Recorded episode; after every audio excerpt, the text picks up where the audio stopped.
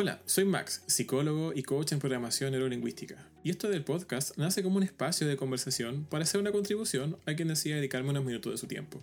Creo que el conocimiento está para compartirlo y no simplemente para almacenarlo. Esto es Momento con Max.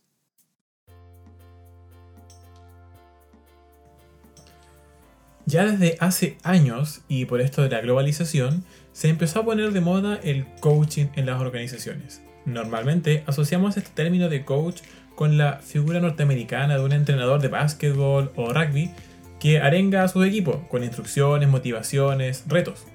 Por otra parte, hay quienes relacionan esta forma de trabajo con la psicología. Incluso algunos piensan que el coaching es una especie de hermano menor de esta ciencia.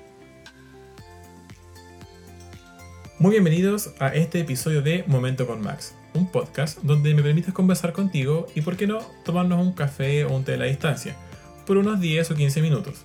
Si bien en la descripción del canal te cuento que soy de profesión psicólogo y tengo también otras ramas por ahí de conocimiento que he desarrollado por los años, nunca nos hemos puesto a conversar sobre ello.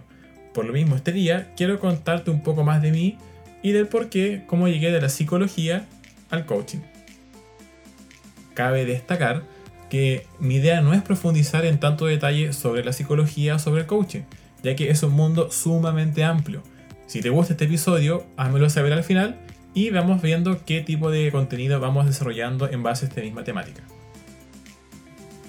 También dejarte en claro que en este episodio no busco generar una polémica y menos polarizar sobre qué es mejor, si la psicología o el coaching yo creo desde, desde ya comentarte que va a depender obviamente de cuál es el objetivo que tú quieras trabajar. Eso va a ser un poco la diferencia entre qué es lo que voy a preferir y yo mismo qué herramientas voy a utilizar con la persona que tengo al frente. Entonces, vamos a contar un poco esta historia. En el momento de que decidí estudiar psicología, solo tenía en mente la experiencia previa de ir a sesiones de psicoterapia, que es este espacio terapéutico donde el psicólogo trabaja contigo un tema que no te permite avanzar en tu vida o que te dificulta tu calidad de vida. Pensemos, por ejemplo, en cuadros de depresión, de ansiedad, de duelos, frustraciones. Incluso hoy en día, con todo esto lo que nos está pasando de estar encerrados, da pie a que muchos queramos ir y necesitemos también, ¿por qué no?, ir a un psicólogo. Al momento de ingresar a la carrera, claramente no se ingresa de inmediato a un espacio, digamos, práctico. Al menos en, nuestra profesión. De hecho, mi imagen de expectativa de cómo sería el proceso de convertirme en psicólogo fue rápidamente derrumbado, como si fuese una especie de castillo de naipes. Para que te hagas una idea, mi desarrollo siempre fue súper, súper humanista. Y desde los primeros semestres me encontré con asignaturas de estadística. Yo dije, ¿qué hacen las matemáticas en esta carrera? Pero en fin, esa es para otra historia. Si estás interesado en estudiar psicología, sí te voy a contar que hay números. Y estos números no están porque sí, porque tú como psicólogo en un futuro vas a tener que crear escalas, vas a tener que validar test, etc. Hay hartas cosas por ahí que son igual entretenidas. Como te estaba contando, con el paso de los semestres empiezas a ver de a poco todas las posibilidades y ramas que tiene esta ciencia. Porque la psicología, por si no lo sabías, sí es una ciencia, dado que se centra en estudiar la conducta, el comportamiento de las personas en base a un método científico.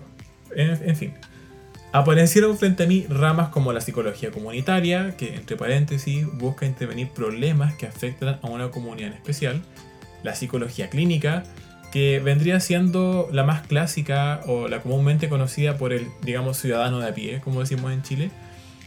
Y, esta sin duda es la que más me llamaba la atención a mí al momento de querer ingresar a estudiar esta carrera. El investigar, el intervenir problemas psicológicos que afectan la calidad de vida de las personas era algo que me generaba esa sensación, digamos, positiva de estar realizado. El decir, mira, juntos podemos salir de este agujero en el que te encuentras, de este traspié y que puedas seguir con tu vida. Ese, digamos, que era mi cuento que yo me contaba cuando tuve que elegir la, la carrera de psicología. No te voy a mentir, existen muchas, muchas más ramas de la psicología. por solo nombrarte algunas y las que se me vienen a la mente, están la psicología deportiva, la forense, la educacional, la neuropsicología, la psicología social, la organizacional y o laboral. y es precisamente en estas últimas que te acabo de mencionar eh, en las que encontré una línea de desarrollo que me terminó por convencer un poco más. Ahí me terminé contando otro tipo de cuento, un poco el decir, en las organizaciones pasan cosas que hacen que las personas igual se, entre comillas, enfermen o se quemen, por así decirlo, y son cosas que te conté en otro episodio también. Pero a ver, Max, un momento. Me acabas de contar de que querías ser psicólogo clínico y te miraste por la línea laboral u organizacional. Bueno, permíteme que te, te explique. Así como existen muchos tipos o ramas de psicología, también existen corrientes de desarrollo de la misma. Modelos de trabajo que han funcionado en otras partes, como el psicoanálisis de Sigmund Freud o el conductismo, etc. Y que han sido validados, digamos, por una especie de, no una especie, han sido validados por el modelo científico. Y finalmente, dentro de todas las posibles asignaturas a las que uno puede inscribirse en la universidad, te presentan estos modelos de trabajo, pero no en profundidad. Y lo poco que me presentaron, en realidad lo, que me presentaron, no me dio pie a decir, mira, esto me está haciendo sentido, me está haciendo clic, por así decir, el trabajo que voy a realizar con esta forma de abordar la terapia o de abordar las problemáticas. Y me terminé decantando por otra línea que sí me hacía más sentido. Además, claramente en la formación de pregrado no terminas siendo un experto en ninguna de las ramas anteriores que te mencioné, y además que hay muchas. Si tienes luces o ideas generales de cómo funcionan, y posterior a tu titulación, vas a tener que, digamos, entre comillas, casarte con una de estas ramas para ejercer tu profesión. Especializarte con un postítulo, con algún diplomado, y a la vez ir adquiriendo herramientas para poder hacer tu trabajo finalmente. Señalar que si bien todas apuntan a la mejoría de un usuario, del paciente, la forma de hacer las cosas cambia. Y ahí en donde uno, por lo menos yo, empecé a cuestionar un par de cosas. Por otra parte, la rama de la psicología laboral u organizacional en su momento me ofrecía algo más seguro, más estable y, por qué no decirlo, eh, con una mejor proyección en el tiempo. Esa estabilidad yo creo que a todos nos han pasado las familias o, profesores que busquen la estabilidad, que tienen que proyectarse para llegar a su vejez, etc. Entonces ese momento lo tenía bien marcado en mi vida con buscar esa estabilidad. Siguiendo un poco con esta historia, mi idea en ese, en ese momento era lograr entrar a un área de recursos humanos, el poder trabajar en selección de personal, haciendo entrevistas, aplicando test, ver después lo que es el desarrollo de carrera de las personas, que un poco tiene que ver con encontrar los talentos dentro de la organización y proyectar sus ascensos, por así decirlo, las capacitaciones que tienen que seguir. Esa parte la encontraba bastante entretenida. Y obviamente tiene que ver todos los estudios de clima que se hacen en las empresas, estas dinámicas de grupo. Me empezó a llamar mucho la atención esa, esa parte. Digamos entonces que fui descubriendo ese potencial esa idea de decir, mira, me gustaría llegar a ser este tipo de psicólogo. Más allá de estar en la clínica o estar en un colegio o estar recorriendo barrios, yo creo que tiene que ver mucho con cómo uno se identifica y qué es lo que proyecta para su vida. Y esa fue mi proyección y la sigo cumpliendo hasta hoy en día. No trabajando en el área laboral, pero sí haciendo cosas que se asemejan a ese punto que tiene que ver un poco con el desarrollo de competencias en las personas, de esas habilidades que, que tienen. Entonces, ¿a qué apunta la psicología? Bueno, podría decirte que mi experiencia busca en general el bienestar de las personas, ya sea desde solventar una temática clínica, eh, ayudar a ver las necesidades del entorno o trabajar en pos del desarrollo de carrera de un profesional. Todo el trabajo del psicólogo finalmente tributa de una u otra manera a este bienestar de la otra persona o las comunidades, si nos hablamos de la psicología comunitaria. Sé que podemos debatir detalles de lo que te estoy contando, eh, pero quiero que te quedes con la idea de que esta es desde mi visión, desde mi experiencia.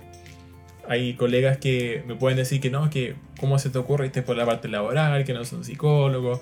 Y bueno, siempre hay tallas entre nosotros de, de las los tipos de ramas de psicología, así como los tipos de corriente que se siguen.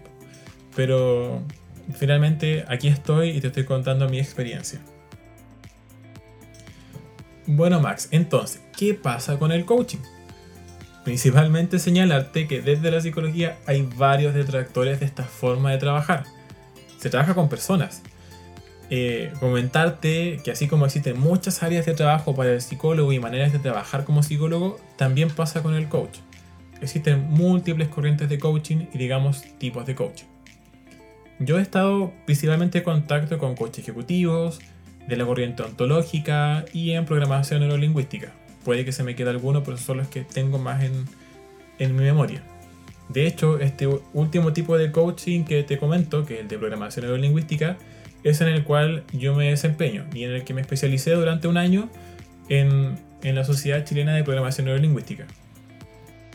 Cabe destacar de que cada modelo de trabajo tiene sus partes luminosas y otras que no son tanto. Va a depender mucho de qué, de qué es lo que quieres trabajar, de cuál es tu objetivo para que me entiendan, no es que el coaching tampoco sea mejor de que la psicología, ni viceversa, nuevamente. Va a depender del objetivo y de la forma de trabajar.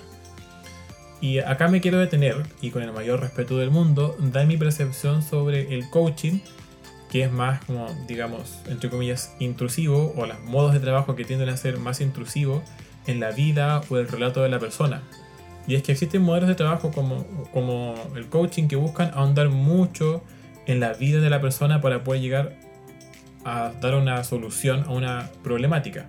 Y tratan de buscar una especie de origen de las barreras que tiene la persona hoy en el presente.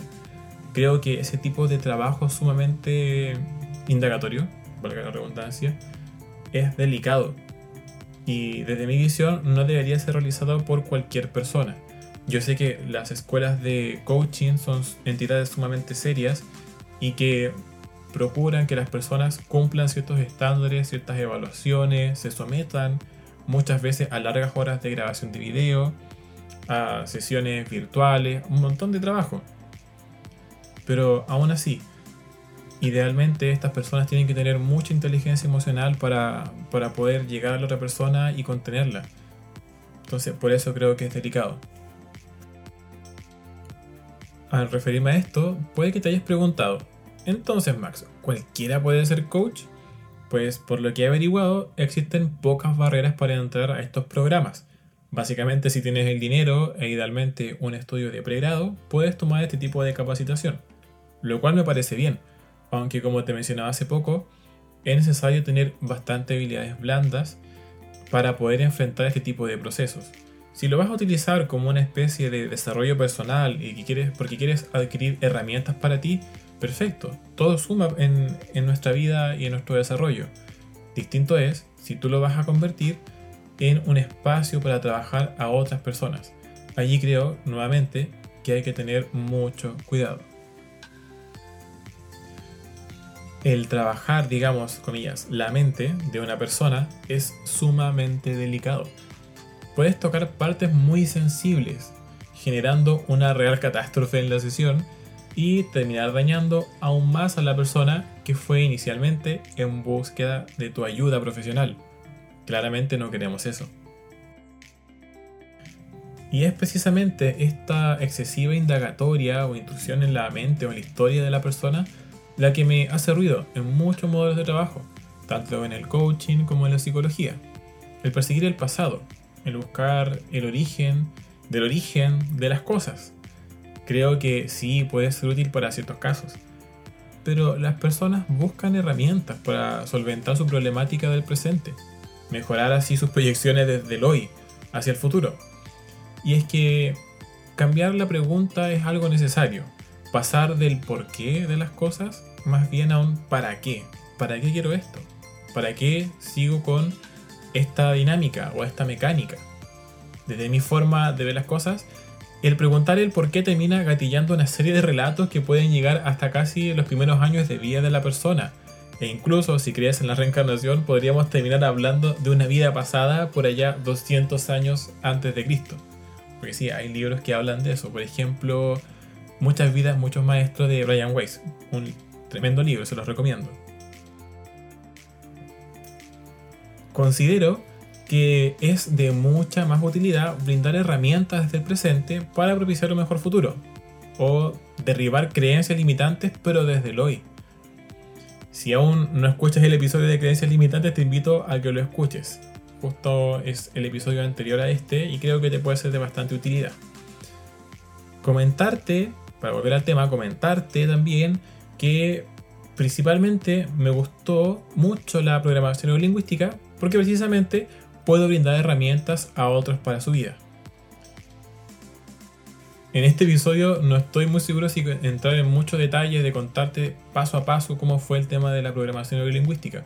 Es bastante amplio el tema, pero sí señalarte que es un modelo que funciona y es rápido ya en una primera sesión puedes tener una mejoría, un alivio, digamos, entre comillas, sintomático, si lo quieres ver desde el punto de vista clínico. Em, obviamente va a depender de la temática a tratar, ¿ya? Pero sin duda es una herramienta sumamente práctica, poco invasiva. Y yo precisamente como coach, desde esta corriente, no necesito bucear en los recuerdos de la persona para poder tratar una temática. Y eso me parece espectacular yo necesito que la persona esté visualizando, por así decirte algo, yo no necesito saberlo como tal en detalle.